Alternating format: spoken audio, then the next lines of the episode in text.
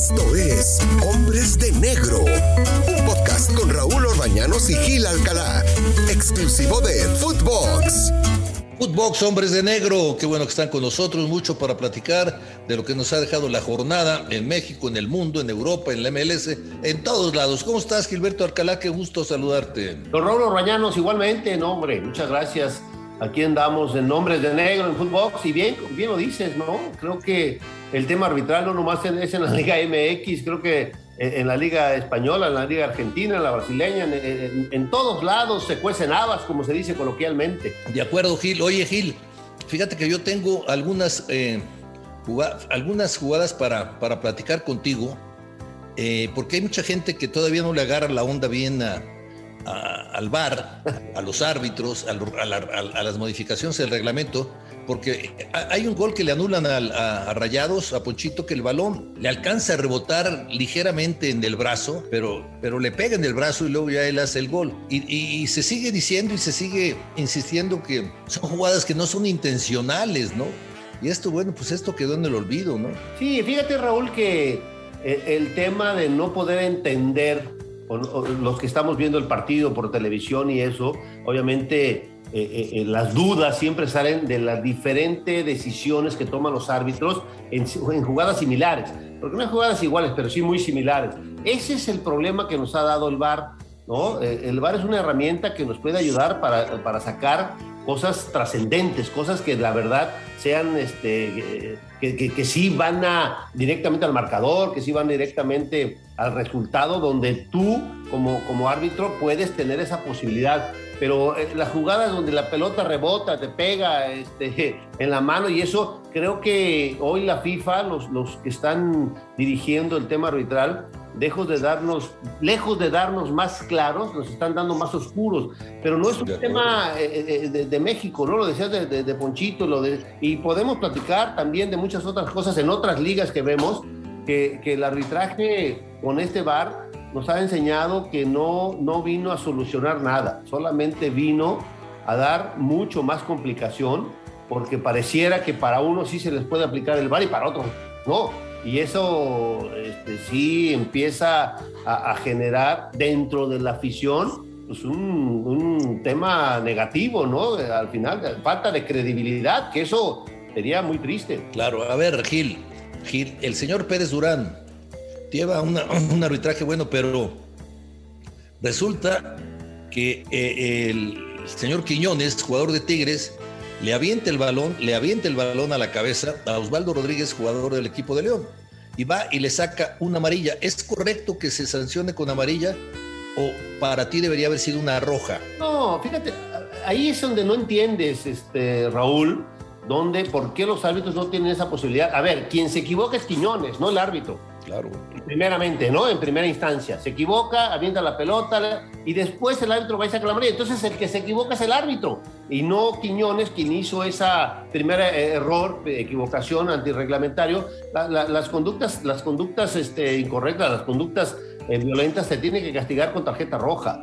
Pero bien lo dices, ¿no? Este, Pedro llevaba un partido interesante, bonito, un partidazo que se jugó allá en el Volcán y, de repente, por el árbitro, por querer ser condescendiente o, no ser este, e, el malo de la película, pues sí sale siendo el, el, el, hombre que le dio el traste a un partido que pudiera haber sido. Los que se equivocan son los futbolistas. El árbitro está para aplicar el reglamento, no para, para ser este, eh, condescendiente, ¿no? Claro, porque luego Quiñones es el que hace el gol del empate, ¿no?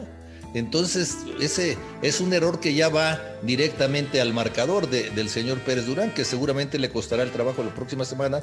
Pero, pero sobre todo, Gil, lo que yo quiero que, que le digas a la gente es qué va a pasar cuando otros futbolistas digan, bueno, pues le voy a aventar un balón también, al contrario, no pasa nada. no, no, no. Pero a ver, ahí, ahí Raúl te tengo que decir, o sea, el que se haya equivocado Durán no quiere decir que los demás árbitros se tengan que equivocar o tenga, sí, te entiendo, el árbitro, el jugador va a decir al árbitro, oye, si en el partido de Tigres León pasó esto, Quiñones y no lo amonestaron y solamente lo amonestaron. No, pero un error no se puede tapar con otro error. O sea, ya se equivocó, el siguiente una, una conducta de, de, violencia, de esa maldad, no lo puedes dejar pasar. El árbitro debe de entender que está para aplicar un reglamento, independientemente del trátese de que se trate, jugador, equipo, porque si no empezamos a generar eso que tú estás diciendo. Y eso que tú dices no nomás se premia en, primera división, ¿eh? en, el, en, el, fútbol amateur, y aquí lo eh, digo, no, no estamos para saberlo, pero eh, estamos aquí en Estados Unidos viendo un partido de fútbol, arbitré una final, y la gente está muy metida de lo que hacen los árbitros profesionales en primera división, porque aquí ven todos los partidos, y, y sí es una parte donde deben de debemos de entender los árbitros, porque todavía soy árbitro en retiro. Eso. Debemos entender los árbitros que somos como, no, no sé si como ejemplo, pero sí somos parte de lo que en el fútbol amateur, no nomás en México, en todas partes del mundo donde se ve nuestro fútbol, este, se dan cuenta de lo que hacemos y eso, eso sí repercute sin duda ninguna, ¿no? Claro. Otro, se queja la gente de, de Santos que le marcan un penal ya cuando creo que era en el 93, una cosa así. Ah, 97 creo, Raúl. No, no, qué bárbaro. Pero qué penal, ¿de dónde sacan ese penal, Raúl? Es ahí donde, donde de verdad habría que sentarse con la gente que está instruyendo, no nomás el, a los árbitros, sino al VAR, porque el video asistencia se, se ha vuelto tan importante o más que el mismo árbitro central, porque cualquier situación que suceda o sucede eh, de, error cuando estamos viendo la pantalla, lo primero que, te viene a la mente, bueno, y los del Val están comiendo tortas. Alguien lo dijo alguna vez y creo que no estaba equivocado. Yo creo que no nomás están comiendo tortas, hasta sopes de, de, de, huitlacoche y, de chales, porque no, bueno, se, se, están limpiando los dedos y no, y no están viendo el partido. Es increíble esa, esa, jugada, ¿eh? La verdad que Santos debería de meter una, una, una, nada más que le expliquen, que alguien le diga, del, del, director, por ejemplo, de la técnica, ¿no? De, la comisión, que le diga qué sancionó en ese momento Santander. O sea, qué falta de la dice la regla, sancionó. Lo, correcto sería mandarles un, un video señalando lo que se sancionó, ¿no? Sí, claro. Claro, decirles, ¿sabes qué es eso? Sí, porque de que reclaman, reclaman, Gil. Pero a ver, Raúl, tú lo viste, tú dime qué, qué falta sancionó, o sea, no hay ninguna, le, atravesó una hormiga, se cayó el cuate, más y marca su penal, pero está bien, márcalo, no, no, o sea, no, no, no, no digo que no se pueda equivocar el árbitro, bien, caray, hoy, hoy sí tenemos que, que hablar de lo que es el video assistant referee, que es el, los que están arriba, que son los que están para sacar, perdón por la palabra, al güey de la barranca. Oye, pero a ver, Gil, puede darse el caso que le haya dicho el bar, oye, eh, chécalo, chécalo, y que el árbitro haya dicho no, yo ya vi penal y es penal. Sí, claro, porque la, por de cuentas, la, potestad, la libertad es del árbitro de decirle gracias, se ha, se habido, se ha, visto muchas veces, ¿no? Que se agarra la orejita y, porque le están diciendo de arriba, porque ahí te están diciendo que le están hablando del bar cuando te agarran la orejita los árbitros y decirle, no, sabes que yo ya decidí que eso es una, una jugada de penal, en este caso de, de Pérez Durán, ¿no? Pero, pero caray, decirle, oye, no, espérame, estoy de acuerdo que tú ya marcaste penal, pero ven y revísala y, y, después, bueno, ya decide, pero, pero revísala, ¿no? Pero pues hoy hay que entender que estamos en una situación media complicada, que no entendemos cuándo sí, cuándo no el bar, o sea, lejos de claros, muchos claros nos dan muchos oscuros. Eso. Ahora, en España, el Atlético de Madrid le gana al Español de Barcelona en el minuto 100.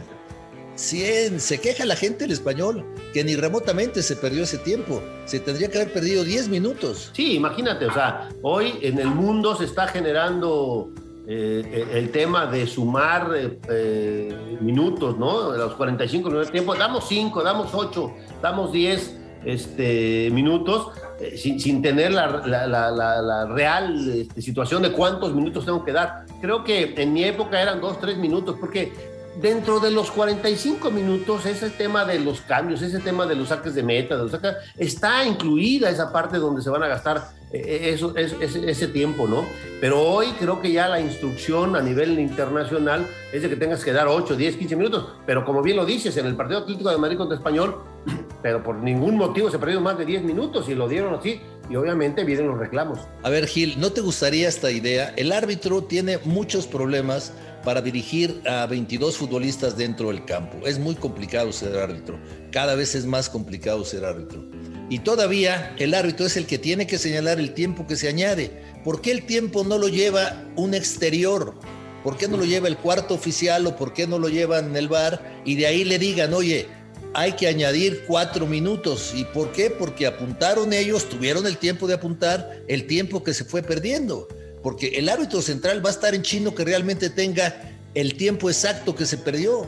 claro, y tenemos un, ejemplo, ¿no? En, el tema del básquetbol, que ahí sí tienes un cronometrista que te está diciendo exactamente cuándo se va, cuándo paras la pelota, cuándo paras el reloj, perdón, el cronómetro, y aquí tendría que ser igual. Creo que es una, sería una muy buena opción para que dentro del fútbol profesional se pudiera dar eso, ¿no? Yo no sé qué tanto, este, te vuelvo a insistir, hay situaciones en las que no tienes por qué parar el reloj, o sea, eso es parte del fútbol hay circunstancias, las lesiones, este, que son muy importantes. Mucha gente dice los cambios, los cambios se pierden 15, 20 segundos, 30 segundos, o sea, salvo que vaya el jugador caminando, que se, que se baja las medias, que se agarra, ¿no? Pero, pero este tema, estoy de acuerdo, un cronometrista para las situaciones importantes, una lesión fuerte, temas que valga la pena parar el reloj. Pues ojalá nos oigan en la FIFA para que vayan agarrando ideas, Gil. no, bueno, creo que hoy debemos entender que el fútbol es diferente, pero vuelvo a insistir, Raúl, la herramienta del video assistant referee, a mí me hubiera encantado, te lo prometo, eh, te lo juro, haberla tenido para, para, para, para solucionar muchos de los problemas, pero hoy lo agarran ya aparte para poder arbitrar y eso no puede ser. Gil, buen viaje, un abrazo fuerte eh, y estamos en contacto aquí, Footbox Hombres de Negro. Footbox Hombres de Negro, te mando un abrazo, Raúl, muchas gracias. Y ahí seguimos. Ojalá, ojalá la instrucción dentro del bar sea mucho más precisa para poder entenderlos los que estamos fuera. Sale, gracias. Esto fue Hombres de Negro con Raúl Orbañanos y Gil Alcalá, podcast exclusivo de Footbox.